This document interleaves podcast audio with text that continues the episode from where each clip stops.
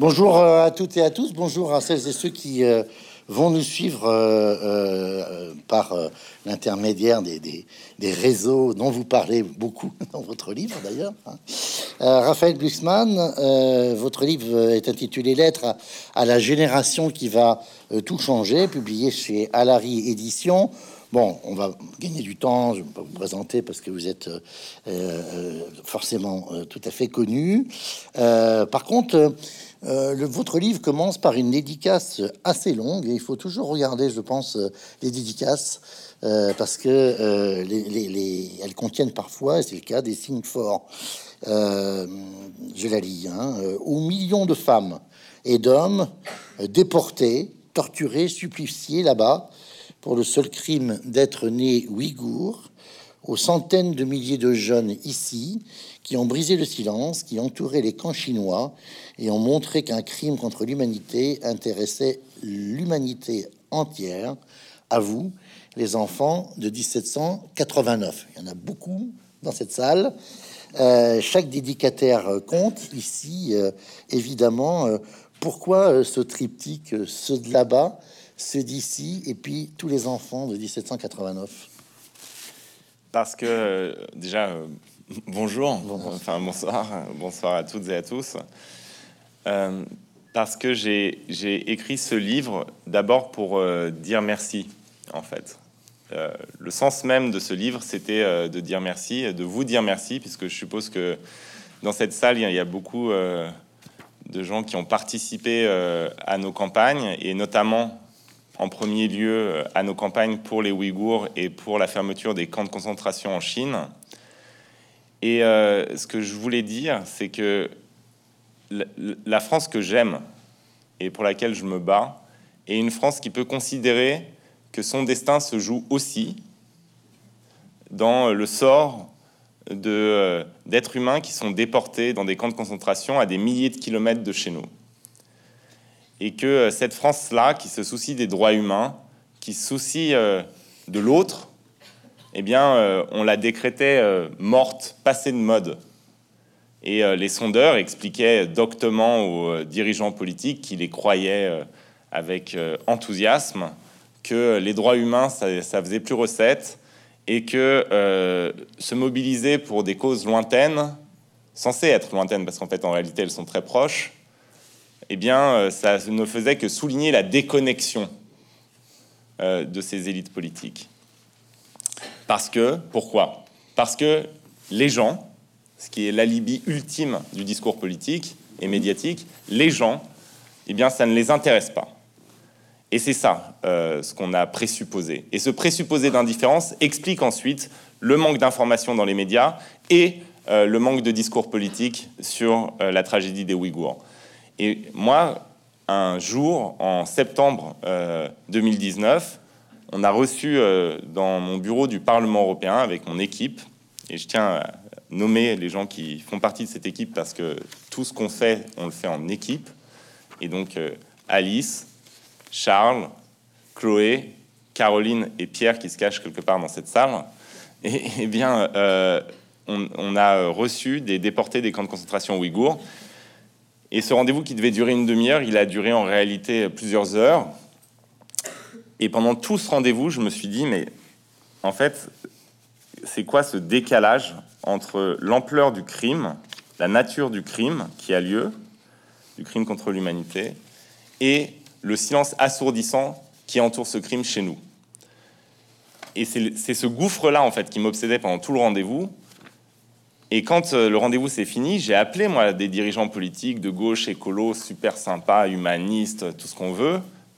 Et euh, je leur ai dit, il faut qu'on fasse des, choses, là, il faut qu'on se mobilise maintenant. Et à chaque fois, la réponse était très euh, polie, hein, euh, de oui, tu as raison, c'est horrible, vraiment quelle horreur, c'est vraiment horrible, quelle horreur. Mais tu sais, qui va s'intéresser aux Ouïghours? Genre, t'es bien gentil, Raphaël, mais c'est pas comme ça qu'on fait de la politique, quoi. Et, et du coup, quand on a voulu euh, briser ce silence qui permet les grands crimes, eh bien, euh, on a fait appel à vous, à vous, à des gens, euh, des jeunes en particulier, sur les réseaux sociaux, vous, vous en avez parlé, qui a priori n'avaient pas de pouvoir. Et en fait, ce qui s'est passé, c'est que vous avez imposé un thème dont personne ne voulait parler au cœur du débat public européen. Alors je, me permets de. Ouais, et, donc, c'est pour ça vous. rebondir là-dessus. Ouais, mm. euh, c'est pour ça, c'est pour ça que ce livre, il vous est dédié. Il est dédié d'abord aux déportés, mais ensuite aux jeunes qui se sont mobilisés, parce qu'en fait, non seulement vous avez imposé cette cause, mais en plus, de manière totalement égoïste, pour moi, vous avez montré que eh bien, ça avait un sens d'être engagé en politique. Parce que si on s'en fout des droits humains, alors moi, je n'ai rien à faire en politique, en fait. Et, euh, du coup, euh, égoïstement, euh, vous avez confirmé que je pouvais en faire de la politique d'une manière différente, en étant fidèle à ce qui, moi, me, me tord les boyaux, m'enthousiasme ou, ou me déprime, mais, mais en étant fidèle à ce que je suis. Et, et c'est voilà, c'est d'abord un merci, parce que en fait, sans vous, aucune, de ces causes, aucun de ces combats qui sont racontés dans le livre n'aurait pu être mené. Euh, et, c'est pour ça, et je pense que c'est euh, pourquoi les enfants de 1789, parce que c'est une, finalement, eh bien, euh, c'est une fidélité à l'histoire de notre pays, mais à une histoire qu'on ne sait plus raconter, à une histoire qui est cosmopolite, qui est universaliste, qui est, qui est bah, on, on, a quand même cette chance, quoi, quand on, quand on est français, même si on vient d'extrêmement loin, si sa famille euh, est euh, immigrée, comme la mienne par exemple, qui ne remonte pas à Vercingétorix, euh, eh bien, on a la chance d'hériter de l'histoire d'une nation qui a proclamé un jour que les hommes naissaient libres et égaux en droit. Alors on va y venir parce que c'est un passage très important, mais je, bouleverse un peu l'ordre de, de, l'entretien parce que non, non, mais contraire, vous avez employé cette expression présupposée d'indifférence euh, que l'on retrouve dans votre livre, page 59, parce que euh, euh, vous avez été, je crois, vous le dites, marqué par le fait que votre père, que vous avez toujours, vous dites, je l'ai toujours appelé Glux, s'est heurté quand vous étiez adolescent à se présupposer d'indifférence dans son combat contre Poutine et pour les Tchétchènes. Mm. Euh, et, pendant, et pendant, vous dites cela pendant 20 ans. Vous vous écrivez même page 60 que votre père y a sacrifié son audience et sa santé à ce combat pour lequel il ne recueillait qu'indifférence, ironie et finalement rejet, puisque vous dites même qu'il avait une chronique régulière dans l'Express, qu'il l'utilisait pour en parler. On lui a même dit tu pourrais parler d'autre chose, puis finalement on lui a retiré la chronique. Le, fait que cette fois-ci, j'allais dire, c'est marché ou ça marche mm. à 20 ans de distance. Euh, vous connaissez en matière de communication politique, on a ce qu'on appelle le, frame euh, effect, hein, le, framing effect, l'effet de cadrage. Hein, euh. Est-ce que ça veut dire que vous avez trouvé le bon cadrage pour que ça soit entendu Ou est-ce que c'est parce qu'il y, avait des, y a des outils aujourd'hui qui n'existaient pas il y a 20 ans et qui ont permis finalement de contourner peut-être ce qui générait ce présupposé d'indifférence?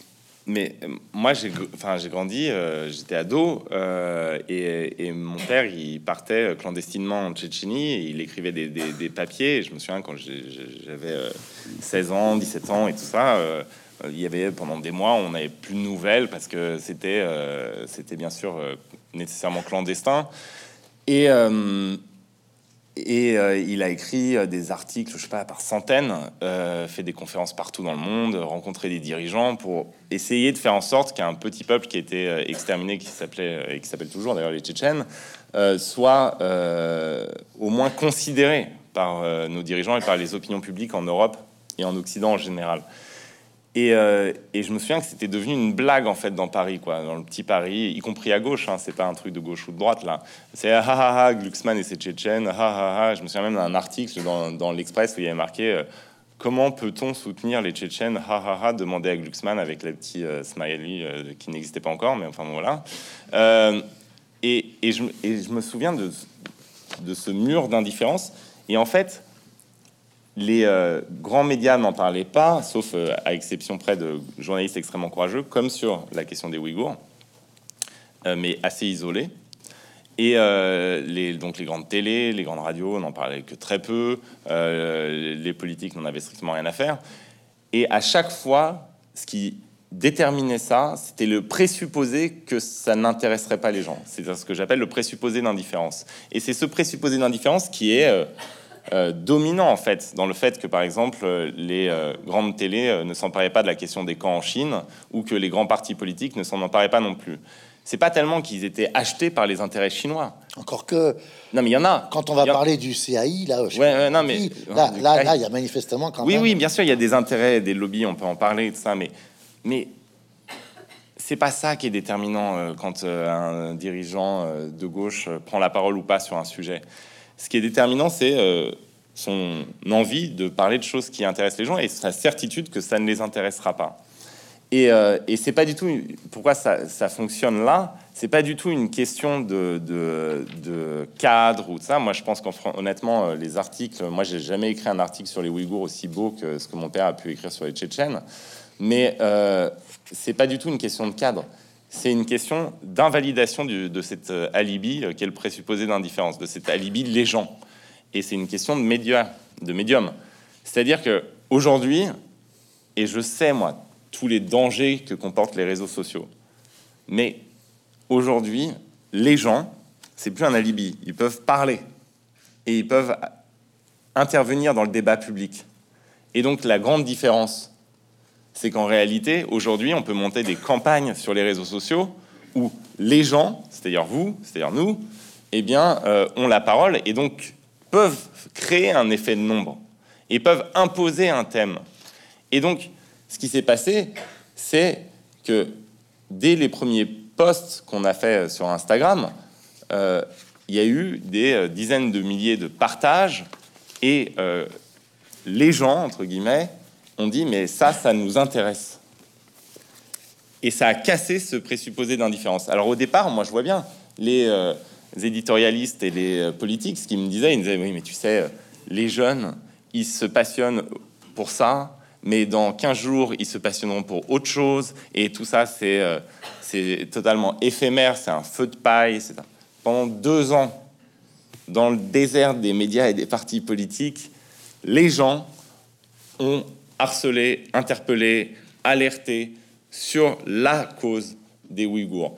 Et donc, à la fin, eh bien, euh, les médias s'en sont emparés et euh, on en a parlé dans les enceintes des parlements nationaux, des, euh, le président de la République qui n'avait pas un mot pour les Ouïghours pendant quatre ans a été amené à en parler, même si c'est pour se défausser quand il s'agit d'agir, mais il a été amené à en parler déjà.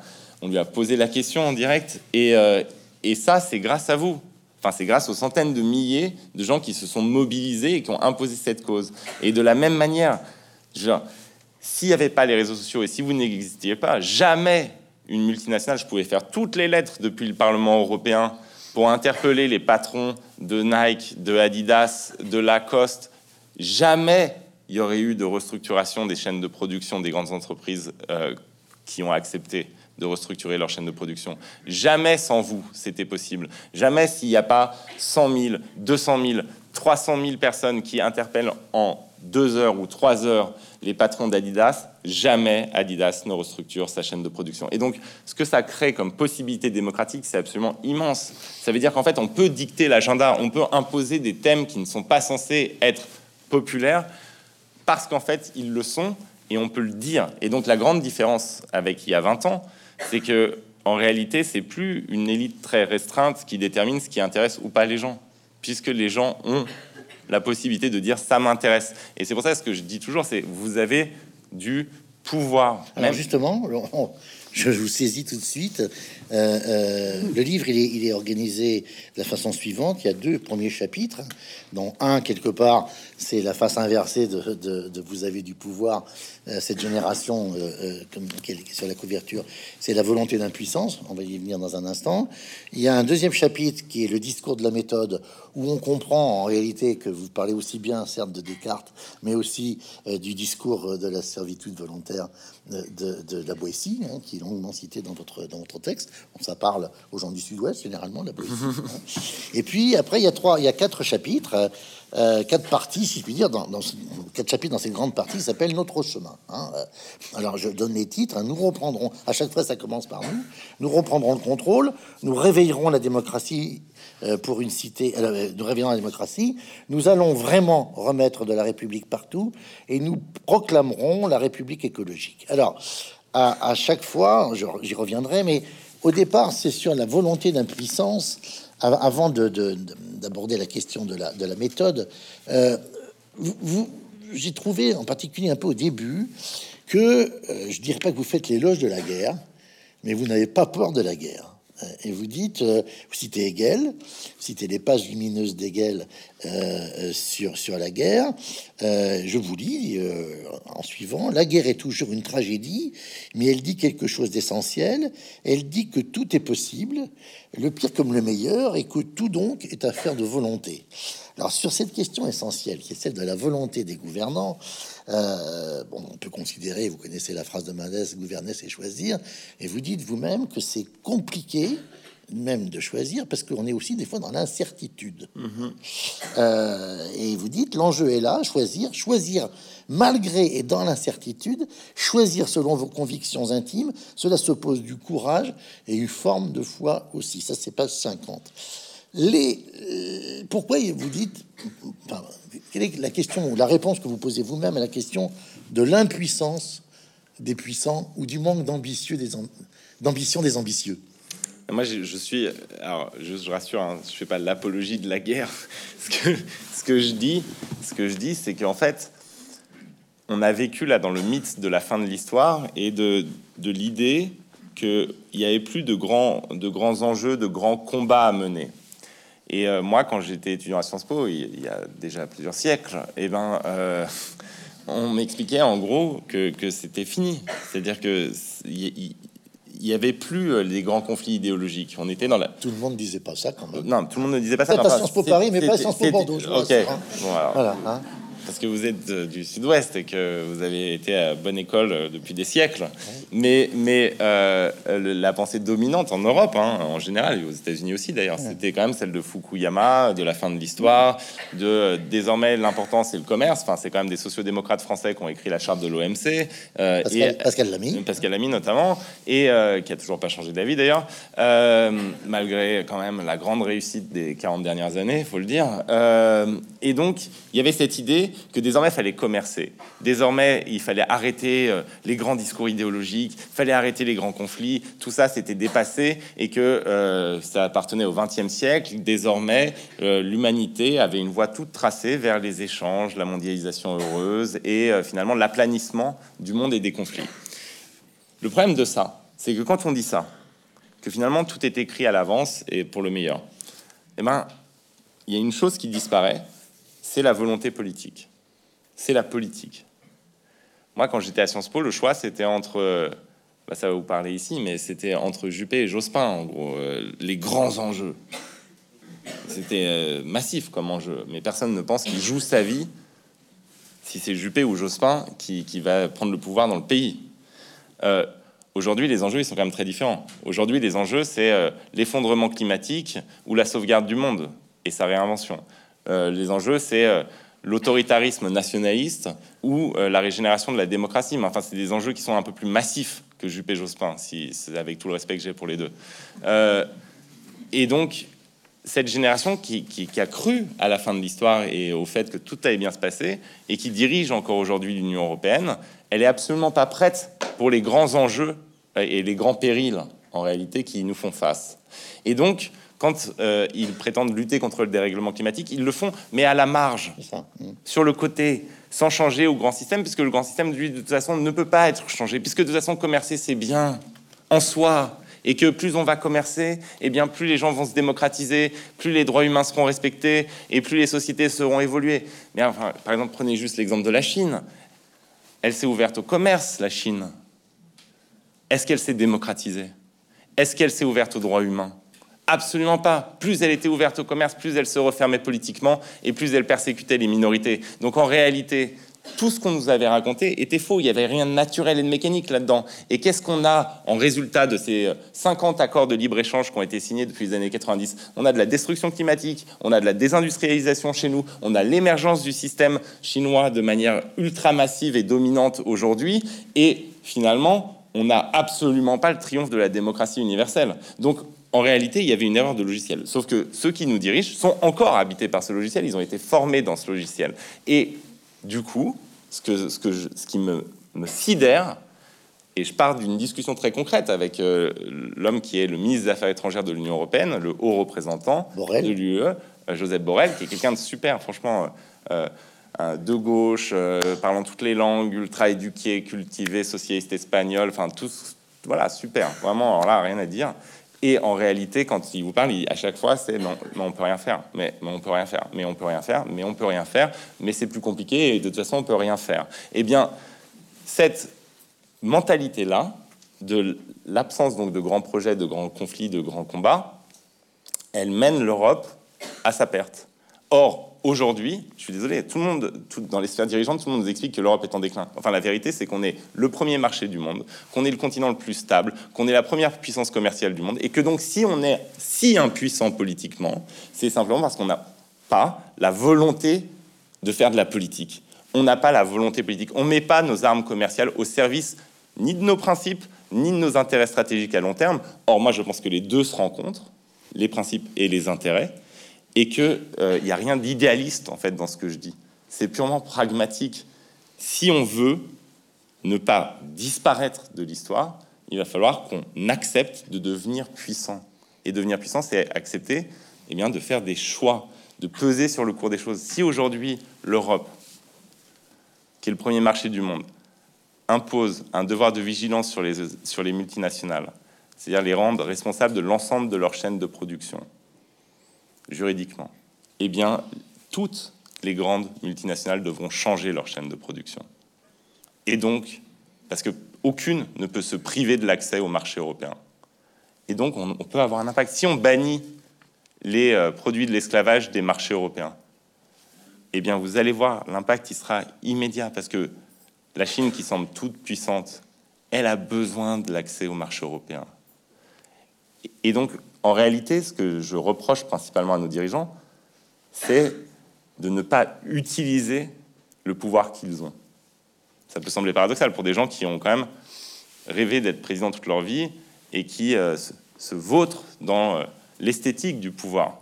Mais ils n'ont pas la volonté d'utiliser ce pouvoir. Un président français, juste un président français qui veut utiliser ce pouvoir, au premier jour de son mandat, il convoque les dirigeants du CAC 40 et il leur dit, mais quelque chose d'extrêmement simple.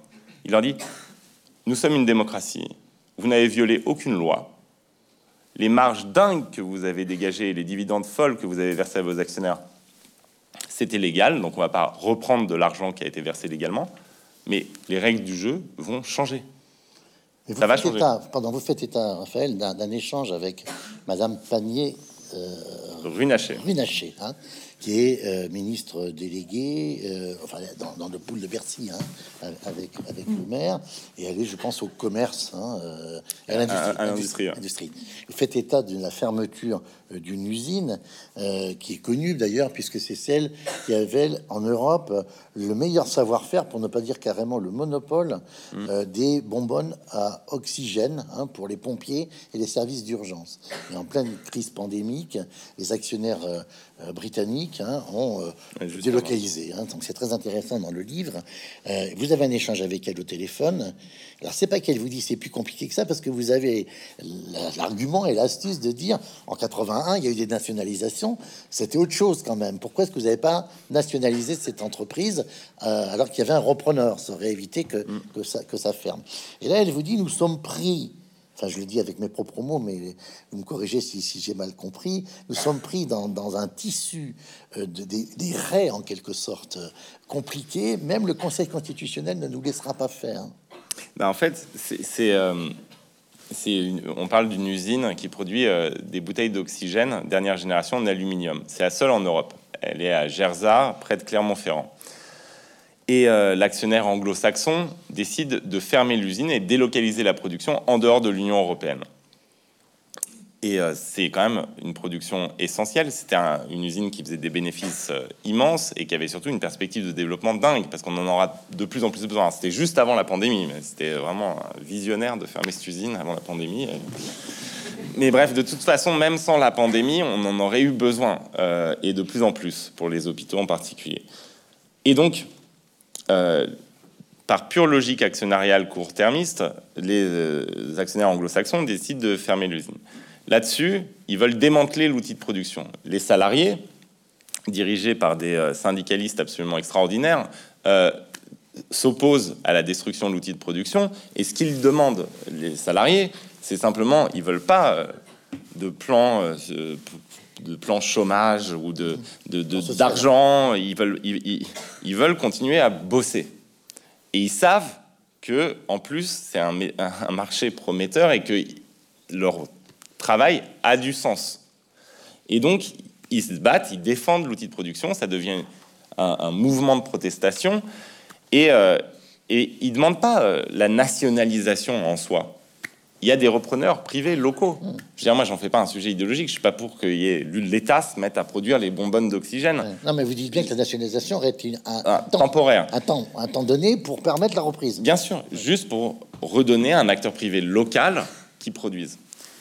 Et ce qui me tue, c'est que même pendant la pandémie, l'État n'arrive pas à se dire qu'on peut réquisitionner ou nationaliser temporairement cette usine pour ensuite la redonner au secteur privé. C'est pas un truc. Euh, c'était pas euh, en 1917 en URSS là. C'était c'était pas euh, ultra gauchiste comme truc. Et donc même ça, ça semblait un Everest impossible à gravir. C'est le, terme que vous employez dans le livre. Et je le sentais parce qu'en plus, je pense pas qu'elle était de mauvaise volonté. Enfin, c'était pas que ça lui faisait pas plaisir que, que, l'usine ferme. Et, et c'était tellement compliqué. Et au début, elle me dit, oui, mais le Conseil constitutionnel ne permettrait pas. Euh, non, au début, elle me dit il faudrait une loi. Je dis bah là, franchement, vous avez la majorité, euh, ils votent tout ce que vous voulez. Euh, apparemment, ça pose aucun problème, quelle que soit la loi, ça sera voté. Donc faites une loi. Oui, mais le Conseil constitutionnel ne voudra pas. Mais le problème, c'est que le Conseil constitutionnel, il se base sur la même constitution que en 1981, et il y a eu plein de nationalisations. Donc c'est pas le Conseil constitutionnel le problème. Non, mais vous comprenez. Et là, elle dit quelque chose de très juste. Nous ne sommes plus en 1981, et on pourrait nous avons signé des traités internationaux. Voilà, on pourrait se faire attaquer et euh, ça contreviendrait aux différentes règles internationales qui désormais corsettent le processus de décision politique. Et moi, ce qui m'intéresse là, c'est en fait comment le politique s'est dessaisi de son pouvoir. Et sur ces 40 dernières années, progressivement, le politique s'est dessaisi de son pouvoir. Or, si on veut faire plus que simplement des éléments de langage, il faut quand même qu'on arrive à se poser la question de pourquoi, pourquoi il y a eu le Brexit, pourquoi Take Back Control c'était si puissant comme message, pourquoi un dirigeant comme euh, Salvini, qui est un, dirigeant de la Ligue, qui est l'ancienne Ligue du Nord italienne, il y a 20 ans, il pouvait pas foutre un orteil dans le sud de l'Italie, et aujourd'hui, quand il va dans le sud de l'Italie, il y a la moitié des villages qui viennent l'aduler, alors que c'était censé être un parti raciste anti-sud xénophobe contre le sud de l'Italie. Pourquoi un ouvrier démocrate qui, a voté démocrate toute sa vie à Michigan, euh, dans le, Michigan, à Flint par exemple, eh bien, se retrouve à voter Donald Trump? Pourquoi? Est-ce que c'est parce qu'ils sont devenus fachos? Est-ce que c'est parce qu'il euh, faut se dresser face à eux et dire no passaran, no passaran Non, peut-être on peut essayer de se poser la question en fait. Qu'est-ce qui se passe? Et ce qui se passe, c'est que nos dirigeants politiques ont accepté de se dessaisir du pouvoir et que tout d'un coup, il y a des leaders, en l'occurrence d'extrême droite, qui arrivent et qui disent on va vous rendre ce pouvoir. Et on va dire merde à ces règles. Et eh bien la puissance de ce message est dingue. Parce qu'en fait, les gens ont besoin de contrôler leur destin. Et qu'en fait, quand on se fout de la gueule de Take Back Control comme slogan, on n'a rien compris à rien, parce que Take Back Control, c'est l'essence même de la politique. Il n'y a pas de cité si on n'a pas de contrôle politique. Or, aujourd'hui, c'est comme si, eh bien, on, et d'ailleurs c'est ce qui explique largement aussi, je pense, l'abstention, c'est comme si on se résignait à ça. on se résignait à ne pas avoir de pouvoir et on se résignait au fait que Volkswagen et Siemens, ils peuvent arriver au Parlement européen et vous dire, non mais c'est comme ça que ça va se passer. Et c'est ça l'agenda. Vous avez mentionné le CAI, l'accord d'investissement avec la Chine. C'est très simple. Ça a été décidé par le patronat allemand, ça a été relayé par Angela Merkel. Tout le monde a obéi au patronat allemand jusqu'au moment où la machine a grippé. Et c'est là où je vous dis que vous avez du pouvoir parce que c'est vous qui avez grippé. Alors justement, parce que si les puissants en prennent pour leur grade, en particulier pour leur rang d'ambition, j'allais dire en face, euh, euh, il y a aussi quand même vous donner des leçons, enfin des, des leçons, mais votre objectif c'est de réveiller. Vous dites bien, je veux remettre la démocratie, réveiller la démocratie. Et vous dites, euh, par exemple, page 44, ne pouvant plus faire la révolution, nous avons démantelé le concept de révolution. Et vous terminez le premier chapitre par le repos serait l'option la plus rationnelle, la plus sage. Mais vous savez, dites-vous euh, à cette génération, que c'est impossible.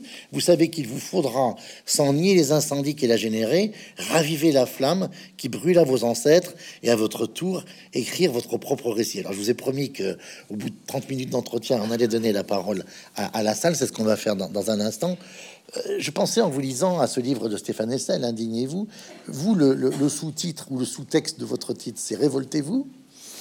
Non, moi, c'est... Euh, alors je sais pas parce que j'ai pas réfléchi à un sous-titre, mais euh, ça, ça, ça, vous va révoltez-vous ou pas? Non, parce que je pense que c'est la révolte seule, c'est pas c'est pas suffisant. Bien sûr qu'il il faut s'indigner. Je comprends que ça serait plutôt révolutionnez-vous. Ouais, mais la révolution, c'est pas euh, moi je, je suis pas pour mettre euh, des têtes sur des pics. Hein. Je suis un grand démocrate et je tolère tout à fait qu'on ait un avis diamétralement opposé au mien et j'aime bien d'ailleurs même. Mais je pense que il y a plus que, que, que la pure révolte dans la révolution. Il y a il y a l'idée, et ça peut être pacifique et ça peut être progressif, hein, c'est pas, euh, pas euh, du tout euh, violent comme idée, c'est l'idée d'engagement quand même. moi, je crois à l'engagement. Je crois pas au-delà de la révolte. Je pense qu'il faut garder toujours sa capacité d'indignation et de révolte, mais ensuite, il faut que ça débouche sur une transformation, une transformation du monde. Et donc, moi, ce que j'ai écrit aussi ce livre pour alerter mes amis, enfin mes nouveaux amis maintenant, euh, donc les, vous, euh, sur l'idée qu'on pourrait changer le monde de l'extérieur, qu'on pourrait changer le monde sans prendre le pouvoir, changer la société sans prendre le pouvoir. Toutes ces idées de lobby citoyen qui sont fondamentales, c'est génial, euh, c'est formidable de, faire une action contre l'État sur le climat et tout ça. Les marches climat, c'est extraordinaire toutes les mobilisations de la société sont, ultra importantes, mais ça ne sera jamais, jamais, jamais suffisant. Il n'y a pas de raccourci à l'engagement politique. Et, et, je, comprends hein, enfin, le mouvement de recul qu'on peut avoir face à la scène politique. J'ai exactement le même. Franchement, il n'y a rien qui m'excite dans cette scène politique, à vrai dire. Mais il n'y a pas d'échappatoire. Enfin, il n'y a pas euh, d'alternative à ça. Il n'y a pas... Euh, une formule magique où de l'extérieur on change les choses. Si vous voulez réellement lutter contre l'effondrement climatique, il faudra eh bien, avoir des législateurs qui sont convaincus, il faudra avoir un ministre euh, des Finances qui est convaincu, il faudra avoir des inspecteurs des finances, il faudra avoir de la police, il faudra donc contrôler l'État, il faudra contrôler la cité. Et, ça ne se fera pas, ça, simplement de l'extérieur. Et donc, euh, c'est plus qu'une révolte, parce qu'une révolte, ça serait juste exprimer son indignation face à l'incompétence des autres. Moi, je, crois à la nécessité de prendre le pouvoir. Je pense qu'il n'y aura pas d'échappatoire au fait de prendre le pouvoir. Et que tant que des gens qui sont convaincus et sincères et qui sont capables, par, par moment en tout cas, j'espère, de pratiquer la parésia, et donc le franc-parler, et de mener ces combats, n'auront pas le pouvoir, eh bien, la situation continuera à se dégrader et on continuera à critiquer ceux qui l'ont. Et, et, donc, moi, ce serait engagez-vous. Enfin, ça, oui, mais c'est pas engagez-vous, c'est vous dites euh, à votre tour maintenant. Hein, c'est ça, vous dites, c'est l'heure, c'est votre heure, étonnez la France et elle étonnera le monde, et puis vous rajoutez, ne devenez pas cynique avant d'avoir essayé l'idéalisme, ça c'est une phrase je crois qu'il faut retenir, parce que c'est tout le cœur de votre euh, écrit, et ne soyez pas vieux avant d'avoir été jeune. Voilà, donc on va rallumer la salle, et on va... Euh,